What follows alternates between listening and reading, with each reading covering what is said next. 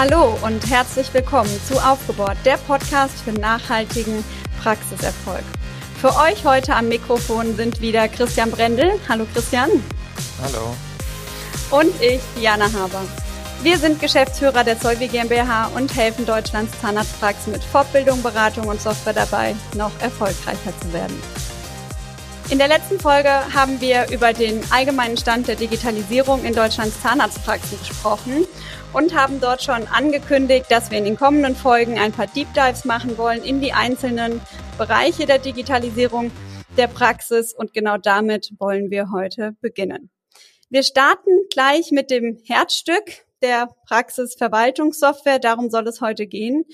Nicht nur deshalb, weil es aus unserer Sicht der ja, Kern des Ganzen ist, sondern auch, weil wir das Gefühl haben, dass euch das Thema sehr stark beschäftigt. Denn ähm, wenn wir so zurückblicken auf die letzten zwölf Monate, dann haben wir doch seit dem Start unseres Podcasts, ähm, ja vor fast einem Jahr, sehr viele Fragen immer wieder genau zu diesem Thema der Praxisverwaltungssoftware von euch bekommen. Vor allem natürlich von Neugründern und Übernehmern, aber auch Inhaber etablierter Praxen scheint das Thema zu brennen und sie scheinen sich aktuell sehr stark mit den Fragestellungen rund um ihre Software zu beschäftigen. Ja, zu den Fragen, die wir so erhalten haben, gehören zum Beispiel, welche Software denn die beste sei oder ähm, die richtige für die eigene Praxis, was eine solche Software aus unserer Sicht können sollte, auf was man also bei der Auswahl achten sollte. Natürlich geht es auch immer wieder um das Thema Kosten und Preise und vor allen Dingen, ähm, gerade bei etablierten Praxen, ähm, kommt immer wieder die Frage auf, ob es sinnvoll ist, die Software zum jetzigen Zeitpunkt zu wechseln oder ob man lieber warten sollte. Ja, und da sich Christian bereits seit längerem intensiv mit dem Markt der Systeme auseinandersetzt und die Digitalisierung zu seinen Kernthemen gehört, wird er versuchen, uns heute die Fragen zu beantworten, die ihr uns gesendet habt. Dann gleich mal in deine Richtung, Christian, bist du ready? Ich bin ready. Sehr gut. Super. Dann würde ich vorschlagen, starten wir doch gleich mal rein. Vielleicht kannst du uns zum Anfang ähm, erstmal ja nochmal einen Einblick geben aus deiner Sicht. Warum ist die Praxissoftware so wichtig und welche Rolle spielt sie aus deiner Sicht in der Praxis? Ja, gerne. Ich denke, die Software oder Software generell spielt ja in unserem Leben einen immer größeren, eine immer größere Rolle, hat einen immer größeren Einfluss. Äh, Mark Andreessen ist ein bekannter Investor aus USA, der in dem Tech-Bereich viel macht. Der hat schon vor vielen Jahren ähm, einen Blog-Eintrag oder ja im Prinzip einen Artikel geschrieben, wo er drüber gesprochen hat, ähm, why Software is eating the world, also warum Software sozusagen mehr oder weniger äh, die Welt übernimmt, also immer mehr Funktionen und Teile unseres Lebens übernimmt. Und im Prinzip ist es einfach so, dass wir heute immer mehr softwaregestützt arbeiten und die Gründe dafür liegen halt darin, dass wir durch Software natürlich effizienter und schneller sein können, dass wir Dinge automatisch dokumentiert haben und dass wir natürlich auch eine höhere Prozessgüte einfach sicherstellen können. Das heißt, wenn ich Prozesse in Software abbilde, dann bin ich nicht so abhängig davon, wer das heute macht, wie derjenige gelaunt ist, weil die Software natürlich im Idealfall diese Prozesse unterstützt und einfach auch einhält, dass gewisse Dinge passieren. Auf die Zahnarztpraxis übertragen ist es jetzt natürlich so, dass das Praxisverwaltungssystem oder die Abrechnungssoftware, äh, das sind synonyme Begriffe eigentlich, natürlich irgendwo im, im, im Kern der Praxis ist. Ich denke da oft an so eine Zwiebel, äh, so ein Zwiebelmodell. Ähm, und wenn wir uns das so vorstellen, dann ist natürlich die Abrechnungssoftware im, im Kern dieser Zwiebel, im Herzen. Oder man könnte auch sagen, es ist die Narbe im, im Rad sozusagen, das sich dreht, weil natürlich alles, was originär und im Kern mit der Behandlung des Patienten zu tun hat und was da so drumherum gehört, also auch die Dokumentation, die Anamnese, ähm, die, ja, die Abrechnung am Ende, die Befundung, diese ganzen Themen natürlich in der Abrechnungssoftware stattfinden und damit die zentralen Prozesse einer Praxis. Da drumherum gibt es dann ja noch viele periphere Verwaltungen und so weiter, aber die zentralen Prozesse von so einer Praxis, von jeder Praxis einfach abgebildet werden. Und wenn ich die richtige Software auswähle, dann ähm, kann sich das im Idealfall anfühlen wie Rückenwind. Dann werden die vielen kleinen Schritte am Tag eleganter und gehen einfacher von der Hand und werden schneller. Und ich werde eben unterstützt und habe eine hohe Prozessgüte, kann vielleicht Dinge automatisieren und die Software nimmt mir eben viel Arbeit ab. Und wenn ich die falsche Software auswähle, das kennt ihr vielleicht auch aus anderen Bereichen, dann fühlt es sich so ein bisschen an, als ob ich mit einer Hand auf dem Rücken irgendwie gebunden äh, arbeiten muss und alles fühlt sich schwer und träge an und, äh, und alles geht schwierig und ist umständlich. Und ich glaube, das ähm, erklärt ganz gut, warum es eben hier im Kern so wichtig ist, ähm, die richtige Software zu haben. Ich glaube, vielleicht vorab noch, was man dann aber oft verwechselt, man darf das auch nicht überhöhen. Eine Software wird euch nicht zu einer erfolgreichen Praxis machen. Eine Software macht nie irgendetwas erfolgreich. Ihr könnt auch die beste To-Do-App auf dem Handy haben. Das wird nicht dazu führen, dass ihr eure Aufgaben im Griff habt und super effizient seid. Eine Software ist immer ein Werkzeug und da kommt es darauf an, dass ich eben, wie ich eben sagte, das richtige Werkzeug habe für mich, ein gutes Werkzeug habe und vor allen Dingen, dass ich es richtig einsetze. Also es wird nie so sein, dass eine Software euch erfolgreich machen kann. Eine Software kann euch höchstens etwas dabei behindern, erfolgreich zu werden. Man kann aber sicher mit jeder Abrechnungssoftware eine erfolgreiche Praxis führen. Sehr gut. Das heißt also, es ist wichtig, sich damit auseinanderzusetzen, weil es eben so das Herzstück der Praxis ist. Aber man darf es nicht ähm, überbewerten. Man muss einfach die Software finden, die zum eigenen Konzept passt und mit der man gut arbeiten kann und die einen dabei einfach möglichst gut unterstützt. Dann wäre ja zunächst dann auch mal die Frage, welche Systeme gibt es überhaupt, beziehungsweise wo steht denn eigentlich der Markt? Also ähm, gerade in der Praxisverwaltungssoftware ähm, gibt es ja schon eine sehr lange Historie. Und ähm, ja, wir kamen ja ganz ursprünglich mal von der Karteikarte und haben dann eben die Praxisverwaltungssoftware-Systeme ähm, gestartet in den Praxen. Und jetzt meine Frage an dich, wo stehen denn die Systeme? Wie ist die Entwicklung aktuell? Ja, also es ist vielleicht vorab ein, ein interessanter Markt, weil er sich anders verhält als andere Softwaremärkte. Wenn ihr euch so umschaut, ähm, dann habt ihr äh, üblicherweise bei ganz, ganz vielen Softwareprogrammen äh, die Auswahl zwischen zwei Anbietern oder drei oder ganz oft hat man auch keine Auswahl. Also wenn wir auf Betriebssysteme schauen, da gibt es eigentlich nur zwei wesentliche auf dem Handy und zwei wesentliche auf Computern, nämlich Windows und Mac oder Android und, und iOS. Und Office-Systeme für Briefe schreiben und Tabellenkalkulation hast du eigentlich außer Microsoft Office auch nicht viel Auswahl. Also die meisten Märkte tendieren, die meisten Softwaremärkte tendieren zu Monopolen oder, oder Duopolen oder so zumindest engen, wenigen Anbietern. Und hier im äh, zahnärztlichen Bereich ist es anders. Wir haben laut KZBV aktuell noch 39 Programme in der Liste der Hersteller, die die äh, ähm, Eignungsfeststellung gemäß den Pflichtvorgaben äh, sozusagen erfüllen oder erhalten haben. Ähm, und das ist natürlich also knapp 40, 40 äh, Programme von, ich glaube, ein paar 30 Anbieter sind das dann. Einige haben mehrere Programme im Rennen. Das ist natürlich eine Wahnsinnsauswahl. Insbesondere wenn man sich dann überlegt, dass es ja hier nicht Millionen von Usern auf der ganzen Welt gibt, sondern 40 Programme für, ich sag jetzt mal, die paar Praxen nur in Deutschland. Ja, ähm, also im Prinzip kommt ja auf jede Software äh, kommen ja nur 1000 Praxen, wenn man jetzt mal so Durchschnittsbetrachtung äh, irgendwie macht oder ein bisschen mehr als 1000 Praxen. Genau.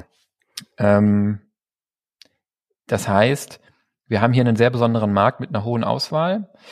Ähm, das ist in anderen Märkten, die ähnlich sind, auch so. Also im ärztlichen Bereich gibt es zum Beispiel, äh, ich, wenn ich nicht komplett falsch liege, an die 200 aktuell noch. Ja.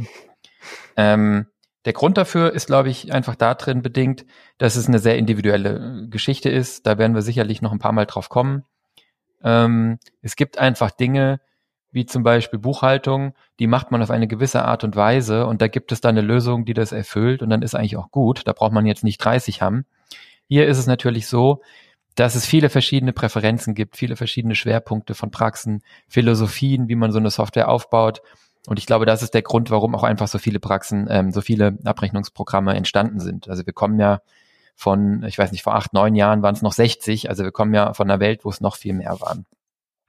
Jetzt hast du natürlich schon gesagt, ähm, dass wir aus der Karteikarte kommen. Und ich glaube, neben der Anzahl der Anbieter ist das noch eine, eine wichtige Betrachtung, wenn man sich überlegt, wie reif sind wir denn in diesem Entwicklungsprozess. Ähm, es ist sicherlich so, dass die erste Welle der Digitalisierung in den Zahnarztpraxen da schon voll durchgelaufen ist. Es dürfte keine Praxis mehr geben oder fast keine Praxis mehr geben, die äh, nicht irgendwie so ein Abrechnungssystem einsetzt. Ich glaube, man kann die Abrechnung sogar nur noch elektronisch machen. Ähm, es gibt natürlich noch Praxen, die haben Terminbücher oder Karteikarten in Papierform. Und das äh, sieht man aber eben auch in dieser Software. Denn wir hatten ja schon Programme auf DOS-Basis äh, ohne Benutzeroberfläche und es gab dann in den 90ern und 2000ern oder in den späten 80ern und 90ern dann natürlich die Entwicklung der Windows-Anwendungen. Und das ist im Prinzip auch das, wo wir heute im Wesentlichen noch stehen.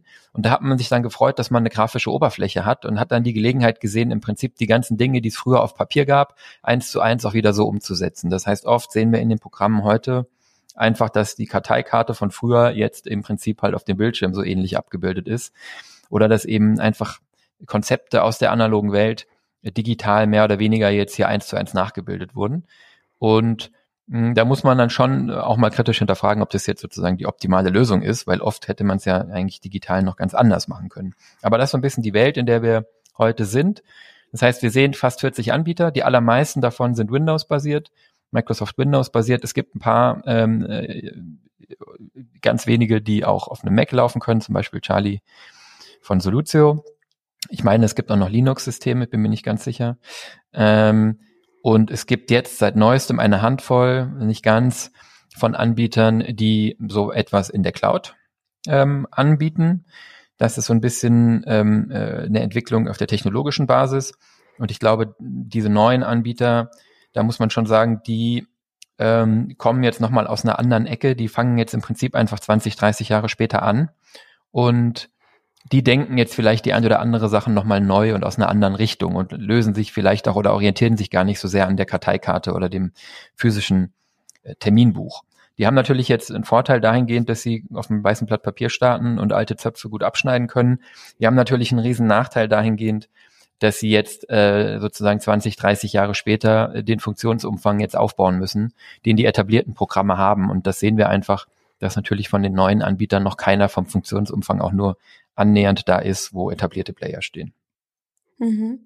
Aber das heißt, es gibt also unheimlich viele Anbieter am Markt und ähm, begründet ist das eben auch in der ja, unterschiedlichen Philosophie der Praxen, der Spezialisierung, der Ausrichtungen und ist einfach historisch so gewachsen. Ich ähm, könnte mir vorstellen, ähm, dass das vielleicht auch ein Grund teilweise für die Unzufriedenheit ist. Zumindest nehme ich immer eine sehr große Unzufriedenheit mit der eigenen Praxisverwaltungssoftware wahr. Es gibt einzelne Praxen, die ihre Software wirklich lieben und niemals wechseln würden.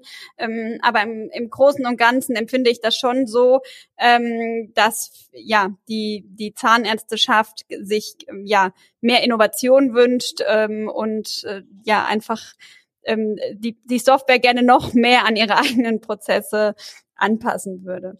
Ähm, was würdest du sagen, Christian, warum äh, sind so viele unzufrieden und warum ist es für die Praxen so schwierig, die Abrechnungssoftware zu finden, die zu ihnen passt?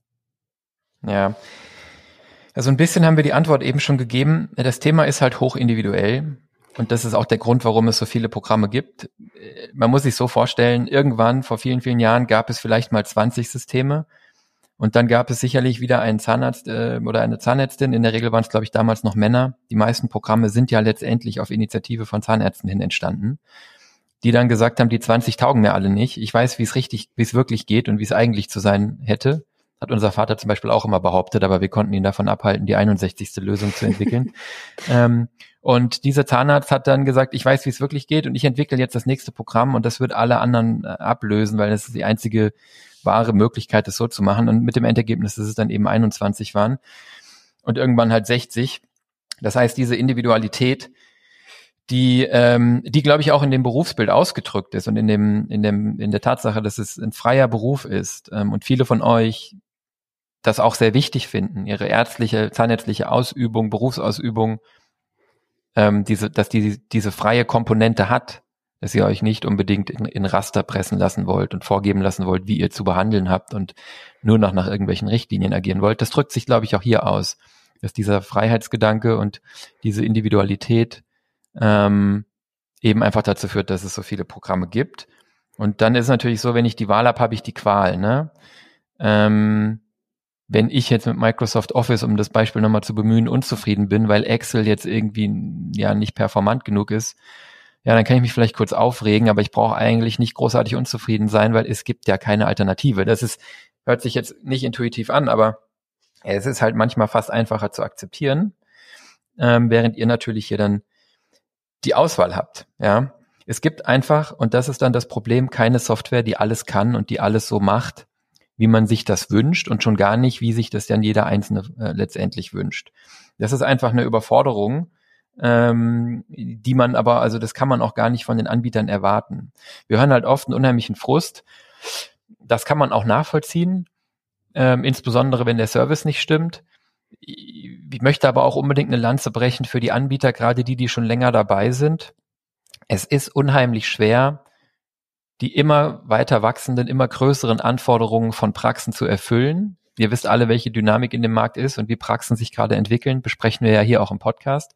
Gleichzeitig den gesetzlichen Anforderungen gerecht zu werden, die von Bundesregierung, ähm, von Europaebene kommen, die Vorgaben, die die KZBV äh, letztendlich euch äh, mitgibt, ähm, die ganze Telematik-Infrastrukturgeschichte, DSGVO, das kriegt ihr alles mit. Also diese ganzen Dinge abzudecken das alles in einem System, das vielleicht schon 20 oder fast 30 Jahre äh, technologisch alt ist und eine ganze Menge ähm, Technical Debt, sagen wir äh, in der Programmierung, also eine ganze Menge äh, technische Schuld und, und, und, und Historie mit sich schleppt. Ähm, das ist einfach eine Mammutaufgabe. Und ich glaube, wir können eigentlich von keiner Firma dieser Welt erwarten, dass sie uns die perfekte Software hinstellt, mit der ich alles machen kann. Das sehen wir ja auch auf unseren, auf unseren äh, mobilen Endgeräten, wo wir ja auch alle nicht nur im, im Android-Lager Google-Produkte nutzen oder im Apple-Lager nur Apple-Apps, sondern wir uns natürlich äh, zusammenklicken und zusammenstellen, was wir brauchen. Das heißt, ich glaube, keiner dieser Anbieter kann das eigentlich wirklich schaffen und äh, ich verstehe, warum man als Zahnarzt die Erwartung hat, dass er es trotzdem tut. Es ist aber fast schon sozusagen unfair oder unrealistisch. Ja. Das heißt, ich bin jetzt eigentlich in einer Welt, wo die Anforderungen riesig sind, wo der Anbieter die eigentlich gar nicht erfüllen kann, zumindest nicht alle, wo aber natürlich in Vertrieb Versprechungen macht, das ist ganz normal. Ähm, es gibt immer sozusagen dieses Hoch, ähm, egal welche Software oder was man anschafft, man ist immer auf einem absoluten Euphorie hoch, wenn man unterschrieben hat, weil der Vertrieb sagt, es wird super und alles toll und es wird klasse. Und dann kommt das Tal, wenn die Implementierung kommt und man feststellt, was alles dann doch nicht so funktioniert, wie es versprochen wurde oder einfach überhaupt nicht ja, so ist, wie man sich gedacht hat. Ja. In Summe, das sind tolle Programme, die können sehr viel, das vergisst man schnell, aber sie sind eben auch groß, monolithisch, äh, behäbig und, und es ist in der heutigen Welt einfach verdammt schwer, so ein Programm immer hinterher zu wickeln, dann im Idealfall noch innovativ zu sein ähm, und seinen Kunden ständig neue tolle Features zu liefern. Das ist fast ein Ding der Unmöglichkeit. Ja. Ähm, wenn dann jetzt noch, und das ist halt eine Sache, die man auch oft beobachtet, der Support nicht stimmt oder die Kunden eine schlechte Erfahrung an der Hotline machen, dann wird es, glaube ich, oft unerträglich. Und es ist halt leider so, auch wenn die Software wenig Fehler macht mit dem Anbieter dieser zentralen Kernsoftware, müsst ihr einfach regelmäßig telefonieren. Und ähm, das sind natürlich mittlerweile auch zum Teil große Anbieter geworden. Und da ist dann natürlich auch, das wissen wir alle, ähm, ja, immer jemand anderes unter Umständen dran und schwierig da dann auch für den Anbieter die Qualität aufrechtzuerhalten. Und dann kommt halt, glaube ich, als letzter Punkt hinzu, dass natürlich der Wechsel von so einer Software, da kommen wir nachher auch nochmal drauf, nicht einfach ist. Das ist eine ziemliche Mammutaufgabe und das ist ein ziemlicher Akt.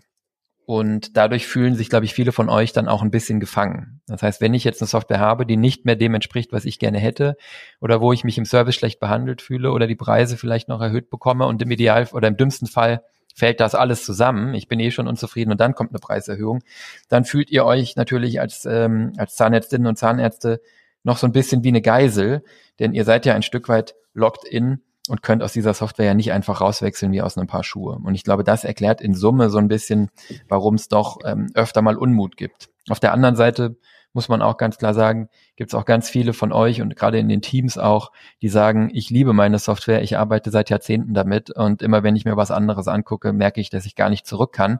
Da hilft manchmal auch der Blick über den Tellerrand. Ähm, es hört sich immer alles ganz toll an bei anderen Anbietern, aber wenn man sich's mal anschaut, Probleme gibt es überall, Herausforderungen gibt es überall und manchmal ist es eben nur anders und gar nicht unbedingt besser.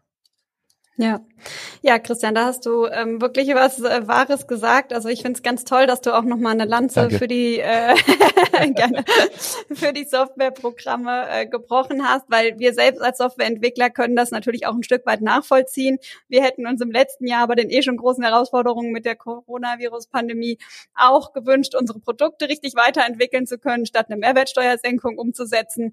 Ähm, so ist das leider. Also ich glaube, ähm, nichts würden die Systeme lieber tun tun, als einfach innovativ vorne ranzugehen und Dinge umzusetzen, die die Kunden äh, ja gerne hätten und die einfach toll sind.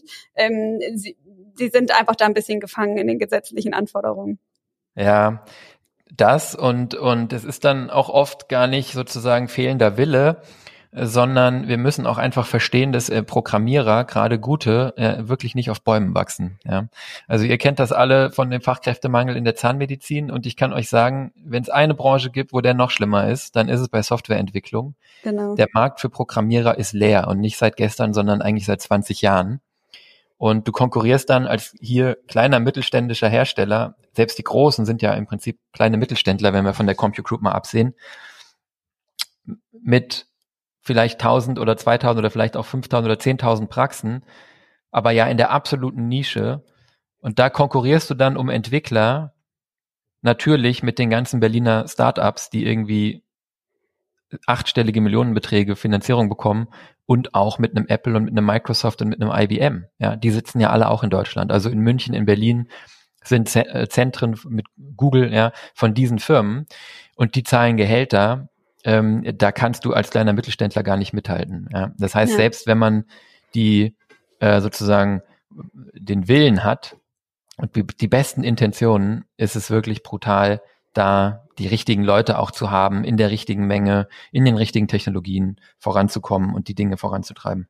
Exakt, genau. Vor allen Dingen in den richtigen Technologien. Ich glaube, das ist auch ein ganz wichtiges Stichwort hier, denn ähm, die Softwarehersteller, äh, die es eben schon sehr lange gibt, die haben dann eben entsprechende Entwickler, die eben mit den Technologien, die sie damals entwickelt haben, ähm, bestens umgehen können, aber die sind jetzt vielleicht eben nicht darauf geschult, dann eben entsprechend einfach zum Beispiel eine Cloud-Software zu entwickeln. Das ist einfach ein ganz neues Know-how, das ist so wie eine komplett neue Sprache ähm, lernen. Zumindest verstehe ich das immer so. Die sprechen einmal von der Entwicklersprache. Und ähm, ja, ich glaube, das ist eben auch einer der Punkte, warum das nicht so einfach ist. Ja, das ist gemein bei Entwicklern, weil ähm, natürlich müssen die ihr Leben lang immer sich weiterentwickeln und neue Sprachen lernen, aber es ist eben teilweise sogar nicht nur eine Sprache, sondern es sind dann auch noch andere Entwicklungsparadigmen und andere Philosophien. Und das ist so ein bisschen wie wenn du von einem Zahnarzt erwartest, dass er aus der, sagen wir mal, ähm, äh, nachhaltigen Naturzahnheilkunde ähm, sich entwickelt zu einem Implantologen. Ähm, das kann er natürlich machen, aber ähm, das ist ein Prozess, das kann nicht jeder ähm, also das ist teilweise fast schon auch eine Generationenfrage. Ja. Absolut. Und das Scha was daran so schade ist, dass sie eben ja auch schon so viel Know-how haben, was sie dann vielleicht gar nicht mitgeben können. Ne? Wir selbst hatten das ja auch, ähm, dass eben die Entwicklung unserer neuen Programme ähm, ganz neue Entwickler waren und eben nicht diejenigen, die damals Hibodoc entwickelt haben. Und ähm, im Prinzip haben wir ganz am Anfang erstmal von neuem angefangen. Ja? Also ähm, die mussten dann auch erstmal alles verstehen, wie das äh, funktioniert. Na gut, so, aber jetzt äh, zurück zu den Zahnärzten. Ähm, genug über die Entwickler gesprochen. Du hast gerade eben gesagt, dass sich viele eben ähm, aufgrund dieses angestauten Frustes dann ähm, ja auch ein bisschen machtlos fühlen, ähm, dass, weil sie einfach das Gefühl haben, dass eben genau dieses Herzstück nicht so einfach wechseln können. Ja, also man kann sich ganz einfach ein neues Auto kaufen, aber es gibt so ein paar Dinge, die sind nicht so einfach. Dazu gehören zum Beispiel die Praxisräume, aber eben auch der Wechsel der Praxissoftware. Trotzdem stelle ich mir immer wieder die Frage, warum ist das denn eigentlich äh, so schwierig? Ja, äh, kann ich die nicht einfach wechseln? Ähm, wann sollte ich sie unbedingt wechseln? Beziehungsweise wann lieber nicht? Ja.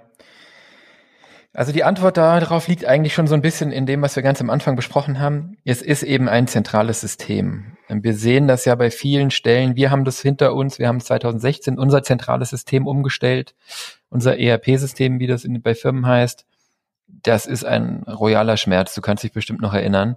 Wir sehen, dass Banken äh, komplett davor, rück, äh, davor zurückscheuen. Die, die bauen noch auf Systemen aus den 60ern und 70ern auf, ähm, weil einfach ähm, das Risiko von so einem Wechsel schon hoch ist. du, du hast immer das Risiko, dass es komplett schief geht. Das ist wahrscheinlich sehr unwahrscheinlich, aber wenn, dann tut's richtig weh. Wir kennen auch den einen oder anderen Kunden, der auf eine Software umgestellt hat und ein Jahr gelähmt war. Und ähm, was das dann kosten kann an Einnahmeausfällen und so, das könnt ihr euch schnell ausrechnen. Du hast ähm, das Thema Datenübernahme. Ich glaube, das ist noch recht gut gelöst. Da gibt es Schnittstellen. Der VDDS tut da viel. Die Anbieter bieten eigentlich alle die Übernahme aus Altsystemen. Aber da hat man natürlich ein Problem, nämlich äh, die, die Systeme haben unterschiedliche Datenfelder und Datenlogiken und Datenstrukturen. Jetzt komme ich an die Daten aus dem alten System ran, aber ich habe nicht immer eins zu eins ein Äquivalent im neuen System, wo diese Daten reingehören. Das heißt, selbst wenn ich eine super Datenübernahme mache, werde ich immer strukturierte Daten, die ich vorher strukturiert hatte, verlieren an einigen Stellen und die werden dann also nicht komplett verloren sein, aber in irgendwelchen unstrukturierten Textfeldern zum Beispiel stehen. Dafür gibt es in der neuen Software Felder, die gar nicht ausgefüllt sein werden für Patienten, weil es in der alten das Feld gar nicht gab. Da stand es vielleicht in der alten in irgendeinem Textfeld, konnte aber nicht in dieses strukturierte Feld hier übernommen werden. Das heißt, da knirscht es dann, äh, auch wenn das schon vielfach äh, gemacht, also oft tausendfach gemacht wird und, und eigentlich ein gelöstes Problem ist, aber das lässt sich gar nicht vermeiden, da knirscht es in der Datenübernahme. Wir haben dann das Thema, dass ich nicht einfach eine Software wechsle, sondern immer auch meine Prozesse ändern muss. Das darf man nie vergessen. Wenn ich eine, egal ob ich eine Software einführe oder sie wechsle, mit der Software ist erstmal gar nichts gewonnen. Es sind die Prozesse, die da dran hängen. Und Software ist ein bisschen starr. Also nichts wird so schnell hart wie, äh, wie Beton und Software, äh, hat mal jemand äh, zu mir gesagt. Also du, du hast es dann eigentlich, du musst deine Prozesse ändern und etwas an die Software anpassen. Äh, man kann natürlich auch die Software anpassen, aber das hat Grenzen. Ja, das heißt, diese Prozessumstellung, die verursacht doch häufig sehr, sehr große Schmerzen. Und dann sieht natürlich jeder User das, was früher besser war und nicht unbedingt das, was jetzt besser ist. Ja, also die kleinen Dinge, die jetzt umständlicher sind, die können dann auch nach der Umstellung so nerven, dass ich die Vorteile vielleicht gar nicht mehr sehe. Und das führt dann oft zum nächsten Punkt, nämlich, dass das Team die neue Software ablehnt. Ihr habt dann ja oft ein Team, das vielleicht über Jahre oder Jahrzehnte mit einer Software arbeitet und Menschen mögen Veränderung nicht kein Mensch mag Veränderungen. Ich gehöre da auch ganz weit da vorne dazu.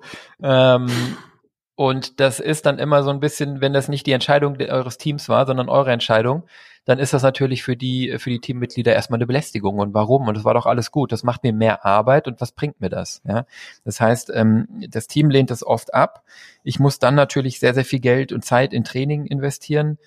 Ähm, und ich brauche auf jeden Fall einen langen Atem. Das haben wir, glaube ich, auch immer wieder mal hier so als, als, als, als roten Faden im Podcast. Ist ganz, ganz viele Dinge werden erst schlechter, bevor sie besser werden.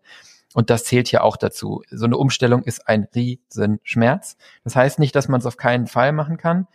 Ähm, aber man muss sich dessen bewusst sein. Man muss es vorher wissen. Man muss bereit sein, den Stahlhelm aufzuziehen und da durchzugehen. Ja. Und die Konfiguration des Systems, diesen Prozess danach einzuplanen und die sauber zu machen, weil sonst wird mir das, äh, das kann man wirklich versprechen, wenn ich die neue Software einfach nur nehme und hoffe, wenn ich die ausgetauscht habe, alles wird besser, dann werde ich wenig Spaß haben. Ja. So, ja. du hast ja noch gefragt, wann sollte ich vielleicht wechseln und wann nicht, ne? Ja. Ähm, da müsste man jetzt fast nochmal ausholen. Also ich sag mal so, wenn ich eine Neugründung habe, dann brauche ich nicht wechseln. Dann ist natürlich alles, was wir hier sagen, besonders relevant. Und bei der Frage, ob man wechseln sollte und wenn ja, wann, da müsste man jetzt eigentlich fast nochmal ausholen, weil da kommt es zum einen drauf an, wie groß ist der Schmerz. Also wenn ich mit meiner Software wirklich gar nicht klarkomme, weil meine Praxis sich in, über die Zeit in eine Richtung entwickelt hat, in eine Größe oder in eine Spezialisierung oder in, in, in Prozesse und Strukturen, die mit der gegebenen Software einfach nicht funktionieren und es wird sozusagen schlimmer von der Richtung her, dann ist es wahrscheinlich unabdingbar, äh, wenn ich wechsle, weil eins ist klar, ich kann natürlich jetzt nicht sagen, nee, meine ganze Praxis muss ich jetzt strategisch strukturell an meine Software anpassen. Ne? Die Prozesse ja, aber wenn da der Mismatch äh, sozusagen zu groß wird, dann wäre ein Zeitpunkt zu wechseln. Ansonsten bietet sich natürlich an, wenn strukturelle Änderungen anstehen, also wenn sich zwei Praxen zusammentun zu einer oder zwei Inhaber zusammentun zu einer BAG oder zu einer ähm, Praxisgemeinschaft, ähm, dann ist ja oft so, dass beide sowieso nicht dieselbe Software haben. Dann kann man natürlich eine von beiden auswählen oder man kann sich auch nochmal umgucken und eine dritte ähm, ins Auge fassen. Und ansonsten ist natürlich auch eine Übernahme oder ein Generationenwechsel in der Praxis immer nochmal eine Gelegenheit. Da dreht man eigentlich gerne alle Steine um und schaut, was man so alles anpassen will. Da muss man halt vielleicht überlegen, was das gute Timing ist, denn ähm, da ergeben sich für euch dann eh schon viele Herausforderungen in der Behandlung, in der Patientenkommunikation, in, äh, in den Prozessen mit dem Team, die auf einmal sich an einer neuen Führung ausrichten müssen das muss man sich gut überlegen, ob da die Software auch noch im ersten Schritt unbedingt sein muss oder ob man da nicht vielleicht sagt, ich stabilisiere erstmal den Rest und äh, gucke, dass ich keinen verliere und ziehe die Software dann vielleicht in ein, zwei, drei Jahren äh, mit. Hm, guter Punkt. Gerade bei der Übernahme sehen wir das sehr häufig, ähm, weil eben auch die ja, Übernehmer dann aus Praxen kommen, wo sie vielleicht angestellt waren, wo sie mit der Software sehr gut zurechtkamen. Aber man darf dann nicht vergessen, dass da eben auch ein Team in der Praxis bleibt, was mit der bestehenden Software eben lange gearbeitet hat. Vielleicht sollte man sich die neue Software auch erstmal angucken ähm, möglicherweise gibt es ja Dinge, die vielleicht auch besser sind. Ähm, und ja, wenn es halt nicht geht, dann äh, muss man da halt einmal durch, durch dieses Tal der Tränen. Wie gesagt, wir haben es auch gemacht.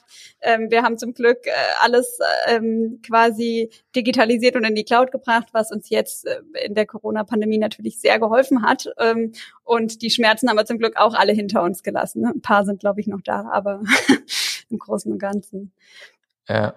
Aber ich glaube, was wirklich wichtig ist, tatsächlich ist nochmal zu sagen, auch zum einen never change a running system. Also wenn mhm. es momentan grundsätzlich funktioniert und mich nervt vielleicht nur die Oberfläche oder der Support oder was weiß ich was, da würde ich ganz lange und hart drüber nachdenken, ob es wirklich sein muss. Ja. ja. Aus den genannten Gründen, die Investitionen, da können wir nachher auch nochmal drüber sprechen, die ich extern tätige, der Preis, den ich für die neue Software und für die Implementierung ausgebe, ist nur ein kleiner Teil von dem, was es mich wirklich kostet. Also Never Change a Running System ist einfach bei allen IT-Sachen wirklich immer ein guter Rat. Und die andere Frage ist, wir können, müssen dann gleich auch nochmal über die Anbieter sprechen. Ist überhaupt jetzt ein guter Zeitpunkt, die Software zu wechseln?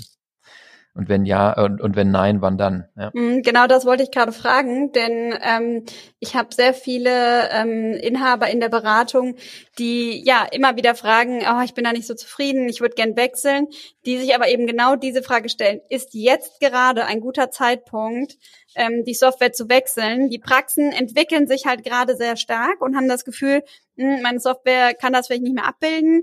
Ähm, die Frage ist aber, welche andere kann es? Und wir sehen eben, dass die Softwareprogramme sich ja auch gerade stark entwickeln. Was würdest du sagen? Ist jetzt ein guter Zeitpunkt oder lieber noch ein bisschen warten? Ja, also wie gesagt, grundsätzlich nicht ohne Not, würde ich sagen. Ich würde auch in der Tendenz sagen, es empfiehlt sich eher zu warten. Ähm, es, es sei denn, das, was ich eben gesagt habe, also ihr habt jetzt wirklich einen ganz konkreten Anlass und es geht nicht anders. Ähm, und ihr habt natürlich keine Chance zu warten, ihr habt keine Möglichkeit zu warten, wenn ihr bei einem der ganz kleinen Anbieter seid, die jetzt gerade aus dem Markt ausscheiden. Da kommen wir gleich auch nochmal drauf. Ansonsten würde ich sagen, generell sind wir gerade in so einer Zwischenphase. Wir sind jetzt in diesen Windows-Systemen, das ist die zweite Generation, hatte ich vorhin gesagt, nach DOS sozusagen. Die sind sehr gut abgehangen. Das hat den Vorteil, dass sie sehr stabil äh, sind oder zumindest sehr viel können. Ähm, und wenig Fehler enthalten. Das hat den Nachteil, dass sie natürlich sehr behäbig und groß geworden sind und auch gerne mal äh, Probleme machen bei Updates oder einfach auch mal hängen bleiben. Ähm, wir sind aber jetzt im Prinzip an der Grenze oder an der Schwelle zu der dritten Phase. Und die dritte Phase nach Windows, äh, nach DOS und nach Windows wird sein Web-Technologien. Und da geht es jetzt nicht so sehr drum, wo liegen die Daten? Liegen die in der Cloud oder liegen die bei mir in der Praxis zentral? Aber da geht es in meinen Augen darum, auf welchen Technologien basiert diese Software. Diese Windows-Anwendungen zum Beispiel oder eben auch eine Mac-Anwendung, ähm, die, die werden in der Regel programmiert in einer Programmiersprache, die speziell für das jeweilige Betriebssystem und eine Programmierumgebung speziell für das jeweilige Betriebssystem ist. Und ähm, da komme ich dann nicht mehr raus. Und was wir ja heute sehen, ist, dass wir mit Web-Technologien Programme entwickeln können, die erstmal plattformunabhängig sind, die plattformagnostisch sind. Das heißt, wenn ich eine Anwendung in einer Web-Technologie baue, also äh, ich sage jetzt mal HTML und PHP und alles, was da dazugehört, JavaScript und so weiter. Also das wird jetzt zu weit führen, das Feld aufzumachen, das ist auch für euch nicht relevant. Aber äh, da gibt es eben eine ganze Menge Technologien. Dann kann ich diese Anwendung theoretisch auf jedem Betriebssystem laufen lassen. Und zwar mobil oder auf dem Desktop. Ist dann also völlig egal, ob ich ein Linux einsetze, ein Windows, ein macOS oder ein iOS oder ein Android oder sonst was, was vielleicht in ein paar Jahren kommt. Und ich glaube, an dieser Schwelle stehen wir gerade. Die etablierten Anbieter haben teilweise angefangen, neue Entwicklungen in dieser dritten neuen Welt, in diesen Webtechnologien zu starten oder bald an den Markt zu bringen. Es gibt neue Anbieter, die direkt in diesen Webtechnologien gestartet sind, das sagte ich vorhin, die da jetzt einen Vorteil vielleicht haben, weil sie jetzt von Null starten können und wenig Ballast mit sich rumtragen. Und immer wenn man an so einer Technologieschwelle ist, ist es eigentlich nicht so unbedingt notwendig oder angesagt zu springen, sofern man nicht unbedingt muss. Also wenn mhm. ich jetzt mhm. den, den, einen der letzten Röhrenfernseher irgendwie gekauft habe, dann habe ich mich vielleicht fünf Jahre später geärgert. Das einzige Problem ist, bis wir in dieser neuen Welt viele stabile, gute Anwendungen haben, die im Funktionsumfang auch nur annähernd da sind, wo die Windows-Anwendungen heute sind, werden bestimmt noch, das ist nicht eine Frage von Monaten oder ein, zwei Jahren, da werden bestimmt noch drei, fünf, vielleicht auch zehn Jahre ins Land gehen. Das lässt sich unheimlich schlecht prognostizieren. So. Hm. Das heißt, also kurz gesagt, wenn ich in den nächsten ein, zwei, drei Jahren weiß, dass ich von meiner Software wechseln muss, dann ist jetzt der richtige Zeitpunkt.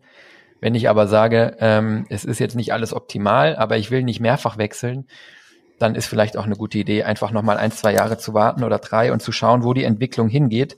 Denn ich glaube, dass wir da in relativ äh, dann doch in den nächsten Monaten und Jahren einige Ankündigungen sehen werden und zumindest die Entwicklung beobachten können und dann um einiges schlauer sind. Ja, man sollte sich auf jeden Fall einfach auch mit den Systemen immer wieder beschäftigen und gucken, wo stehen die, was bieten die an, passen die einfach zu dem, was ich brauche.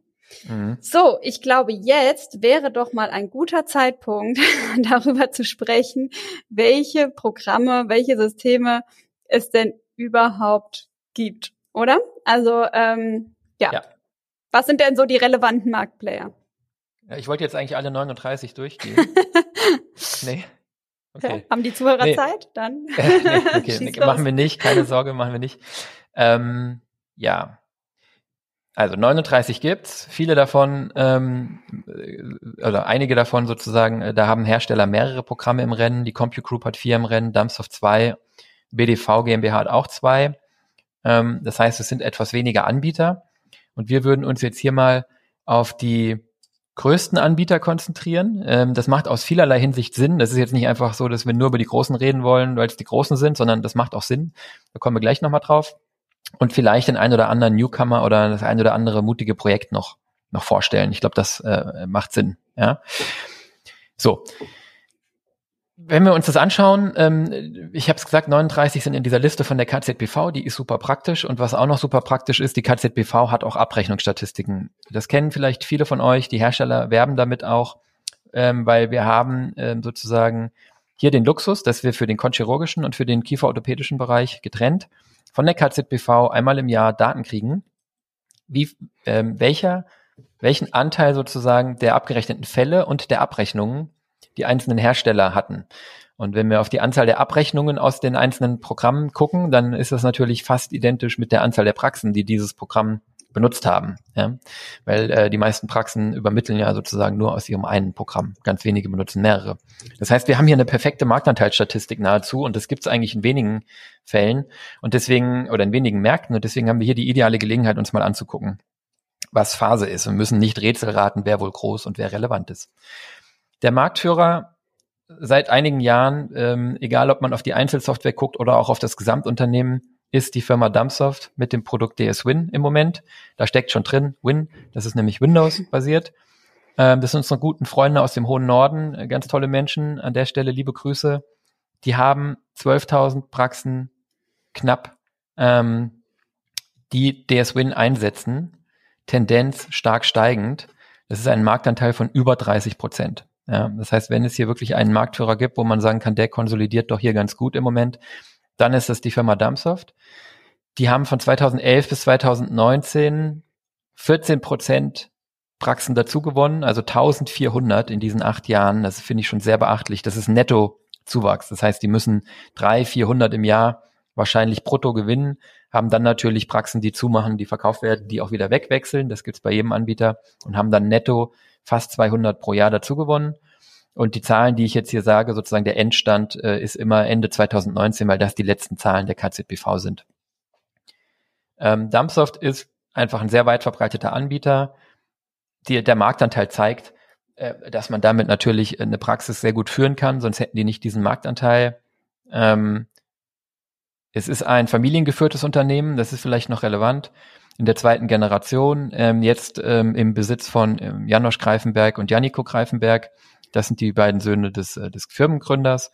Der Janosch ist der Geschäftsführer und ist einfach ein Mittelständler mit einer dreistelligen Anzahl Mitarbeiter, glaube ich, niedrig dreistellig und irgendwo zwar groß, aber für euch als Praxis auch noch auf Augenhöhe, würde ich sagen. Was Dumpsoft ähm, in den letzten Jahren macht, vielleicht mal grundsätzlich als Einwertung, sie setzen in, in manchen Bereichen auf eigene Lösungen, nämlich da, wo sie sagen, das ist sehr nah am Kern dieser Zwiebel.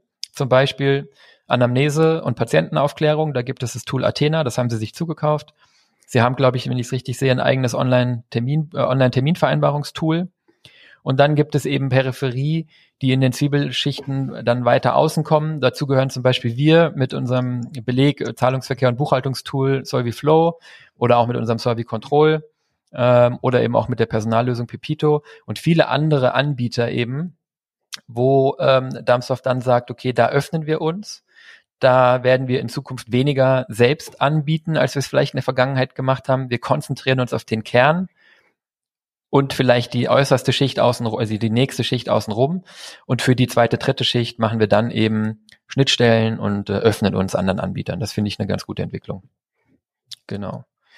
Auf Platz zwei nach Anzahl Programme und auch wahrscheinlich ja doch auch nach sozusagen äh, Gesamtunternehmen äh, liegt die Compute Group Dentalsysteme ähm, aus Koblenz. Die haben mit Z1, Z1 Pro ähm, das zweitgrößte Programm und daneben noch Cremasoft und äh, zwei andere. Ähm, in Z1 Pro sind jetzt 9600 Praxen. Das waren vor acht Jahren, also Ende 2019 9600 Praxen. Das waren 2011 noch über 10.700. Der Marktanteil ist jetzt bei 25 Prozent und kommt aus den 30ern. Und ähm, hier sieht man, die haben knapp 1000 Kunden netto verloren. Die werden auch Kunden dazu gewinnen, neue natürlich, aber verlieren eben schneller Kunden, als sie gewinnen. Einer der Gründe ist sicherlich, ähm, dass man hier sehr stark über Zukäufe gewachsen ist, dann Kunden in Z1, Z1 Pro ähm, zwangsmigriert oder stark incentiviert reinzuwechseln und nicht jeder dann mit dem neuen Programm natürlich glücklich ist.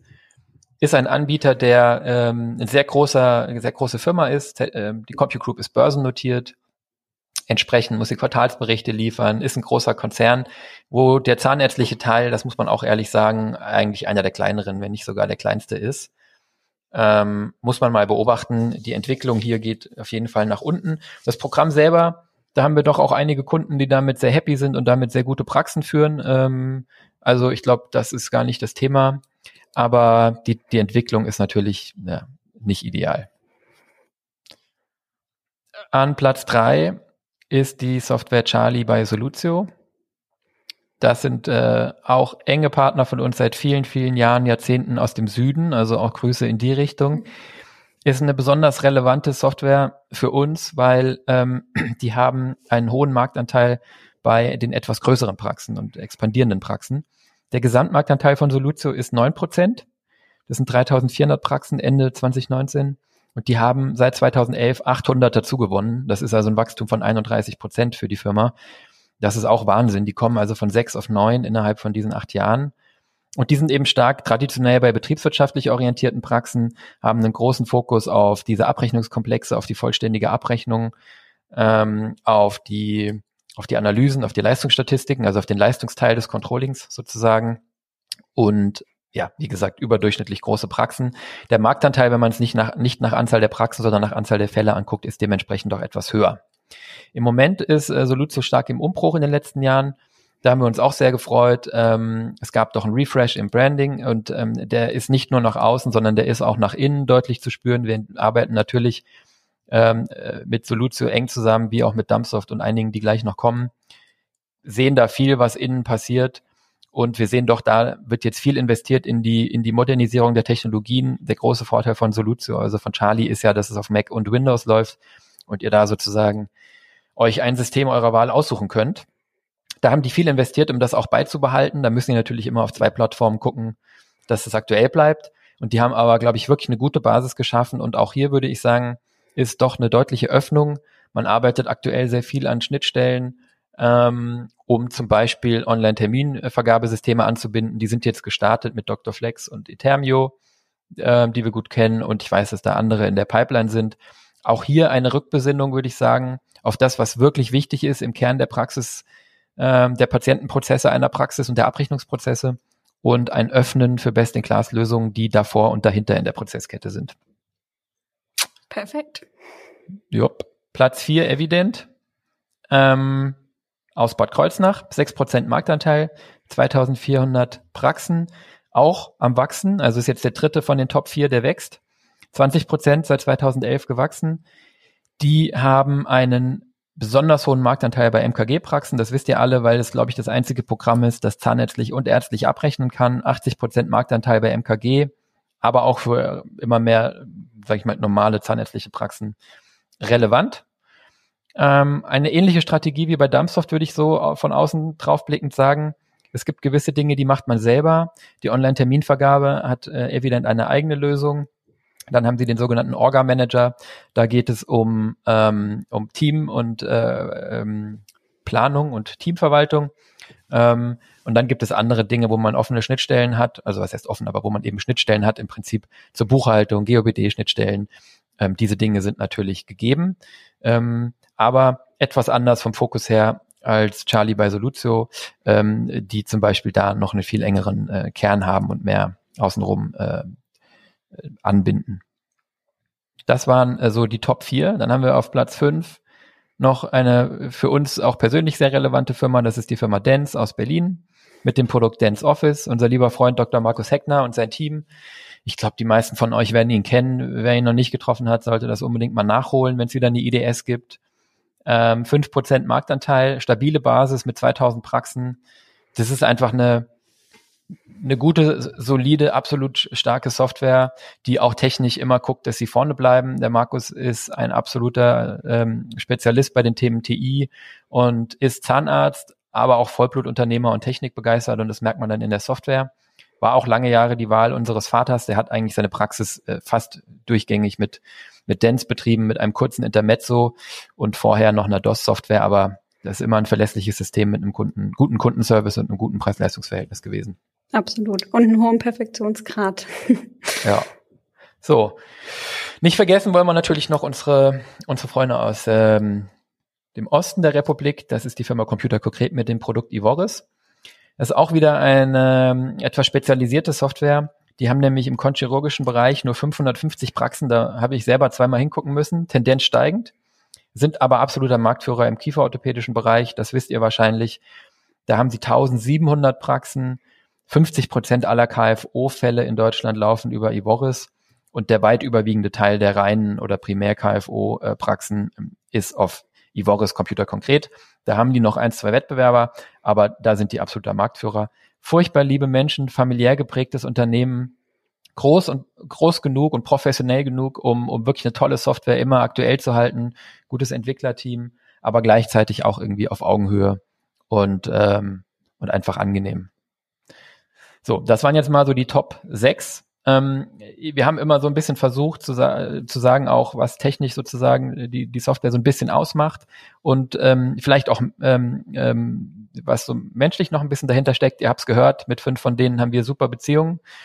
Ähm, ich glaube, jetzt weiterzugehen wäre nicht schlau, weil in unserer oder in meiner Sicht diese Top 6 die sechs sein werden, die auf jeden Fall bleiben. Ich möchte nicht sagen, dass es darunter keinen Anbieter gibt, der bleibt, aber darunter muss man dann sehr genau schauen. Wir haben es vorhin gesagt, man braucht eine gewisse Größe als Anbieter, um eben diese Entwicklungsarbeit leisten zu können, um die technischen Anforderungen und die regulatorischen Anforderungen immer zu erfüllen. Und da würden wir sagen, wenn ihr auf eine Top 6 setzt, seid ihr auf jeden Fall schon mal gut beraten. Aber es gibt natürlich auch dahinter noch tolle Anbieter. Da kommen dann sehr, sehr viele kleine.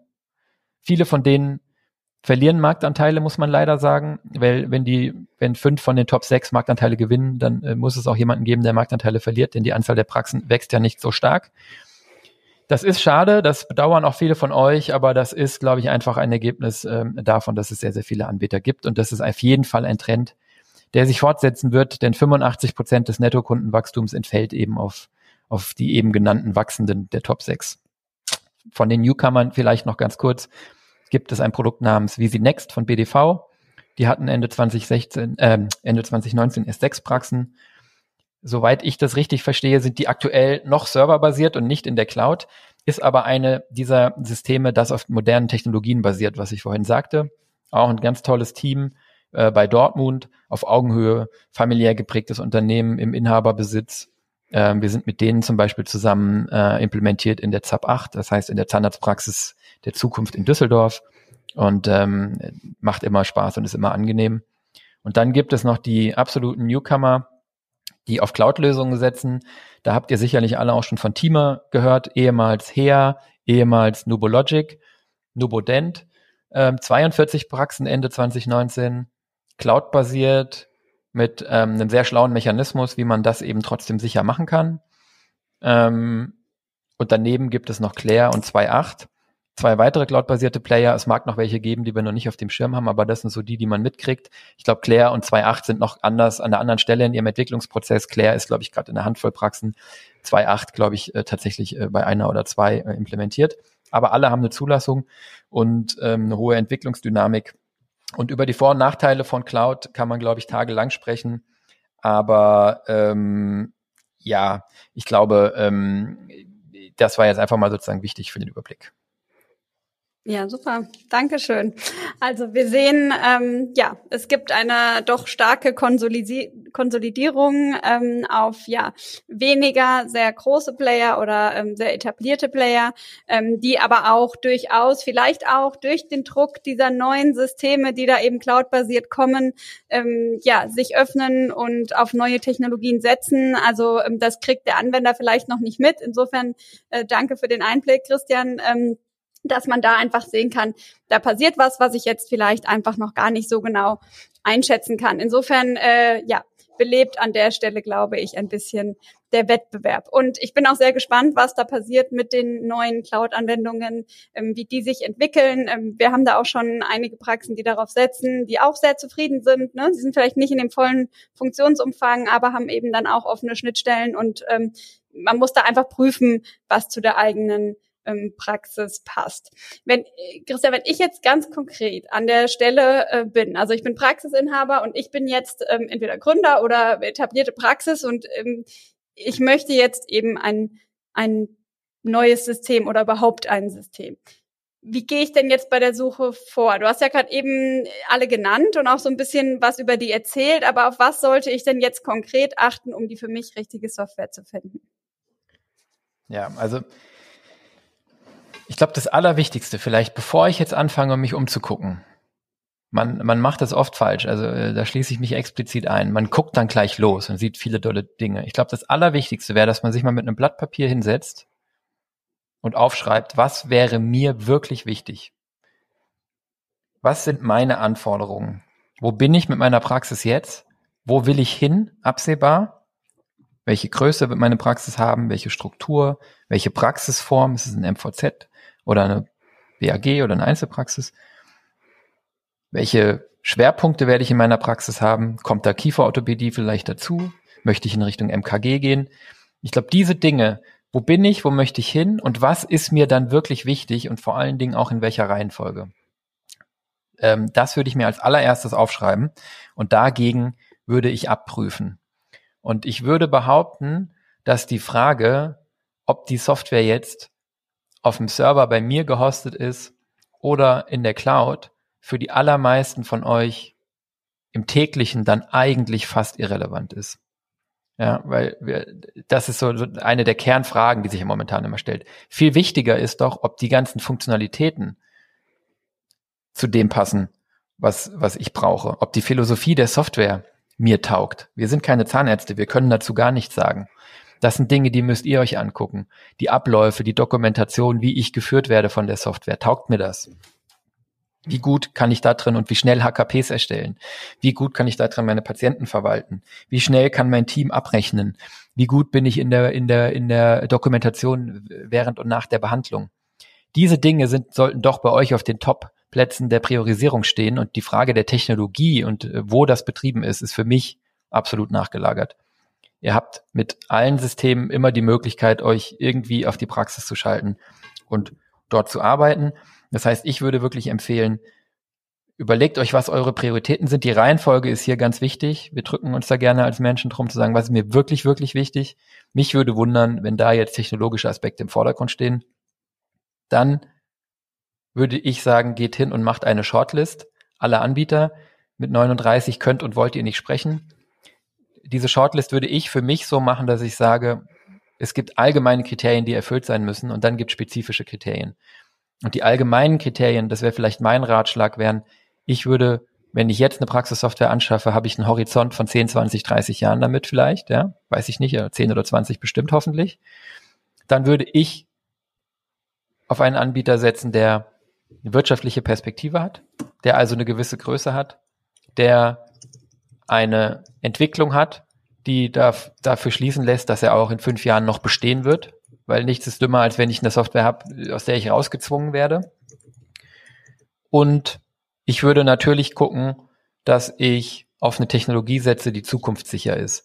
Das heißt, wenn ihr jetzt nicht wechseln müsst, haben wir vorhin gesagt, dann äh, vielleicht noch warten, bis die Lösungen fertig sind und wirklich etabliert sind, die uns auch in die nächsten 20, 30 Jahre bringen.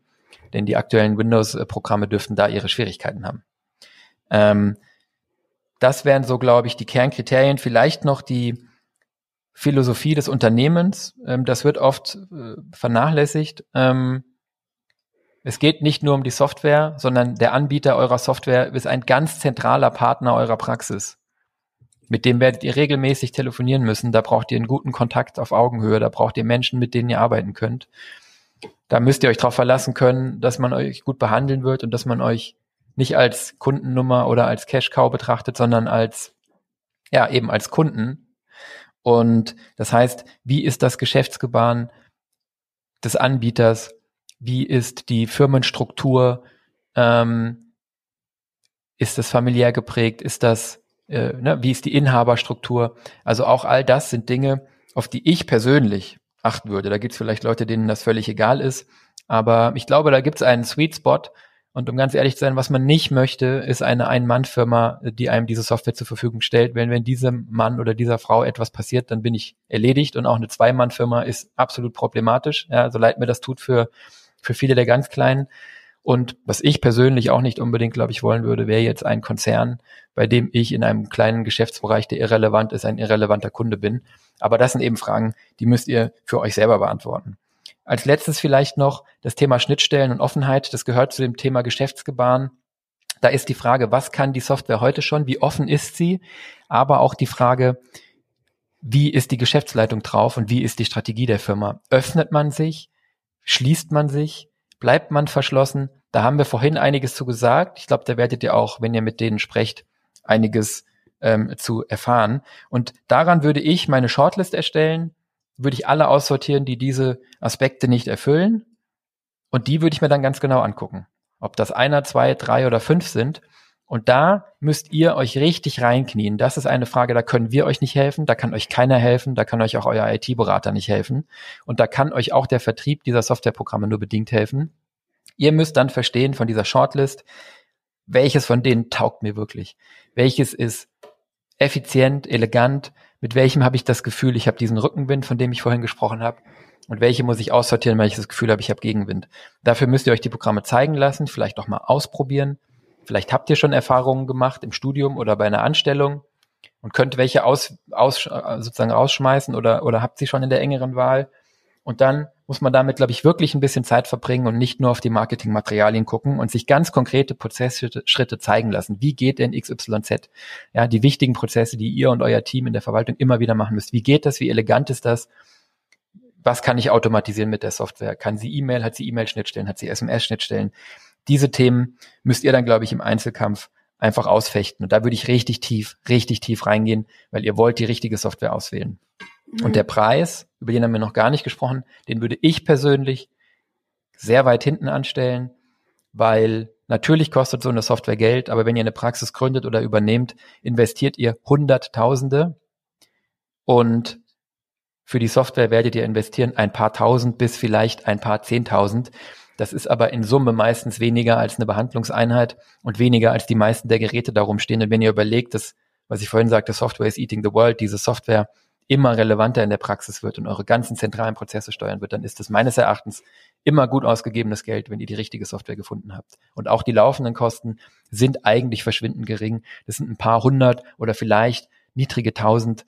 Ähm, Wartungs-, Service- und Supportgebühren pro Jahr, das macht von eurem Praxisumsätzen vielleicht ein Prozent aus. Das macht den Bock nicht fett. Wir sind jetzt nur wirklich niemand, der dafür plädiert, dass man mit Kosten leichtsinnig umgeht. Aber ich glaube, hier ist wirklich wichtiger, die richtige Software zu finden als die billigste. Ja, das kann ich unterschreiben, würde ich genauso sehen. Ähm, ja, wie du schon sagst, ich glaube, es ist wichtig, sich einfach intensiv damit auseinanderzusetzen im Vorfeld. Ähm, das ist auch für die Softwarehersteller ehrlich gesagt gut. Also wenn ich aus unserer Sicht mal sprechen darf, ist es uns auch tausendmal lieber. Ähm, wir haben einen potenziellen Anwender, der sich intensiv damit auseinandersetzt. Was genau kann ich denn zum Beispiel mit Solvi machen? Welche Prozesse nimmt es mir ab? Wie sieht meine Arbeit damit aus? Ähm, und der dann diese Entscheidung wirklich ähm, ja bewusst bewusst äh, und auf Basis vieler Informationen trifft und äh, nicht einfach ja blind und dann nachher vielleicht was ganz anderes damit machen wollte. Und so ist das hier eben auch. Ja, jetzt wissen wir, auf was wir achten müssen. Jetzt haben wir ja doch einige auch Kunden, die ganz konkret davor stehen, weil eben zum Beispiel ihre Software aufhört oder weil sie eben aus anderen Gründen wechseln müssen, weil die Software nicht mehr zu ihrer Struktur passt. Ähm, jetzt haben sie sich vielleicht auch schon damit beschäftigt, wissen welche Software. Und jetzt nochmal ganz kurz zum Schluss, Christian, auch wenn wir schon etwas ähm, vorangeschritten sind in der Zeit, wie kann denn ein Wechsel ganz konkret aussehen? Was muss ich unbedingt beachten? Also die Key Points. Ja, das ist jetzt fast schon die Zusammenfassung, äh, das von daher passt es gut.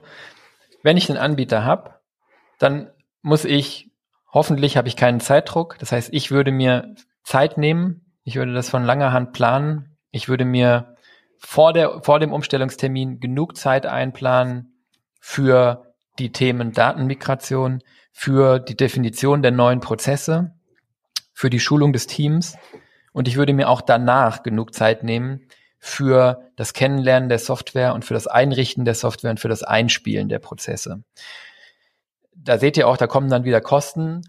Ich glaube, was man nicht machen darf, ist freitags aus der Praxis gehen mit System X, davon ausgehen, dass am Samstag, Sonntag der IT-Betreuer und die neue Softwarefirma ähm, das System installieren und am Montag gehen wir dann sozusagen äh, mit dem neuen Software in den Start und haben wieder den Tag voll gebucht wie vorher. Das heißt, es ist wahrscheinlich auch ratsam, das Terminbuch für eine Zeit etwas auszudünnen. Man wird vielleicht auch die Praxis mal komplett zumachen müssen für ein, zwei, drei Tage, weil das Thema Schulung und Einrichtung noch gemacht werden muss. Das heißt, es braucht einfach eine lange Planung und einen guten Vorlauf. Und dann müssen wir mit dem Anbieter ganz, ganz sicher gehen, dass die Datenmigration super läuft. Wir müssen im Vorfeld, würde ich euch wirklich empfehlen, genau verstehen, welche Daten verloren gehen. Das müsst ihr ganz ehrlich fragen. Und wenn euch da keine ehrlichen Antworten gegeben werden, ist es ein Alarmsignal. Man muss genau verstehen, was wird da wohin fließen und was wird verloren gehen. Ähm, ihr solltet die Prozesse definieren mit dem Team. Ihr solltet unbedingt das Team mitnehmen und zwar ganz früh, wenn euer Team das Gefühl hat, auf diese neue Software freuen wir uns auch und wir sind auch dafür und wir haben die Entscheidung auch mitgetroffen, dann wird euch das so viel leichter fallen, weil wenn die am Ende nicht mitziehen, dann seid ihr komplett verloren. Das Schlimmste ist, wenn der Chef sagt, ich habe eine super Idee, neue Software und euer ganzes Team verdreht hinter eurem Rücken die Augen und sagt, Wahnsinn, wie unnötig. Ja, also Team mitnehmen und dann vielleicht noch als letzten Tipp, wir haben eben über das Geld gesprochen, unbedingt das Geld investieren in die Themen Schulung und Einrichtung. Wer hier spart, zahlt am Ende dreifach und zehnfach dafür. Euer Team arbeitet seit Jahren und Jahrzehnten mit einer Software XY und muss dann mit einem komplett neuen System arbeiten. Und da müsst ihr unbedingt Zeit und richtig Geld für ausgeben. Viele der Anbieter haben mittlerweile ganz, ganz tolle Einführungsschulungen und dann auch weiterführende E-Learnings oder Online-Plattformen. Da würde ich auf gar keinen Fall sparen. Und auch für die Einrichtung des Systems würde ich unbedingt die notwendige Zeit und das unnötige, äh, das nötige Geld äh, die nötige Zeit vorsehen, weil es ist eben ein Werkzeug und es bringt euch nichts, wenn ihr dieses Werkzeug im Rohzustand hingestellt bekommt. Ihr müsst dann die Zeit finden, die neuen Prozesse in der Software zu hinterlegen mit dem Partner, die Prozessketten zu knüpfen, die Abrechnungskomplexe einzurichten und es ist eben nicht damit getan, die Software aus dem Regal zu nehmen und zu installieren. Also diese Prozesse vorher auf dem Schirm zu haben und auch mit dem Mindset, Stahlhelm, wie vorhin gesagt, reinzugehen und zu wissen, dass es erstmal schlimmer wird und dass wir da nachschärfen müssen. Das ist ganz, ganz wichtig, weil was ich in den ersten Wochen, Tagen, Wochen oder Monaten nach der Migration nicht mache und einrichte, das werde ich sehr, sehr lange nicht anfassen und dann werden diese Prozesse eben über viele Monate und Jahre schlecht laufen. Das wäre so mein Hauptratschlag an der Ecke. Mhm. Ja, sehr, sehr wichtig. Ähm, insbesondere das Thema Schulung hat mir gefallen, ähm, denn ähm, das sehen wir auch. Ja, wenn jemand von Anfang an gut geschult ist und gut äh, eingerichtet ist, dann ist man auch in der Regel mit der Software, ähm, die man eben nutzt, zufrieden. Ähm, während, wenn man eben nicht genau weiß, was man tut, auch häufig dann eben Unzufriedenheit kommt oder man vielleicht die Software irgendwann wieder wechselt, weil man denkt, dass bestimmte Dinge nicht gehen. Dabei wusste man einfach vielleicht nur nicht, wie. Und da die Programme eben auch sehr groß und komplex sind, ist das, glaube ich, wirklich zentral. Ja, ich glaube, damit wären wir jetzt auch schon so ziemlich am Ende. Christian, hast du das Gefühl, du hast alles gesagt?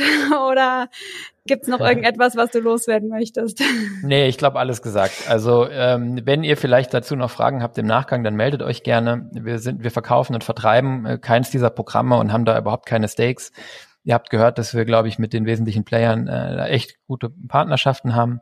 Ähm, und ja, die zahnmedizinische Seite des ganzen Themas können wir nur ganz begrenzt beleuchten. Ich hoffe, wir haben euch mit den strategischen Fragestellungen ähm, da geholfen.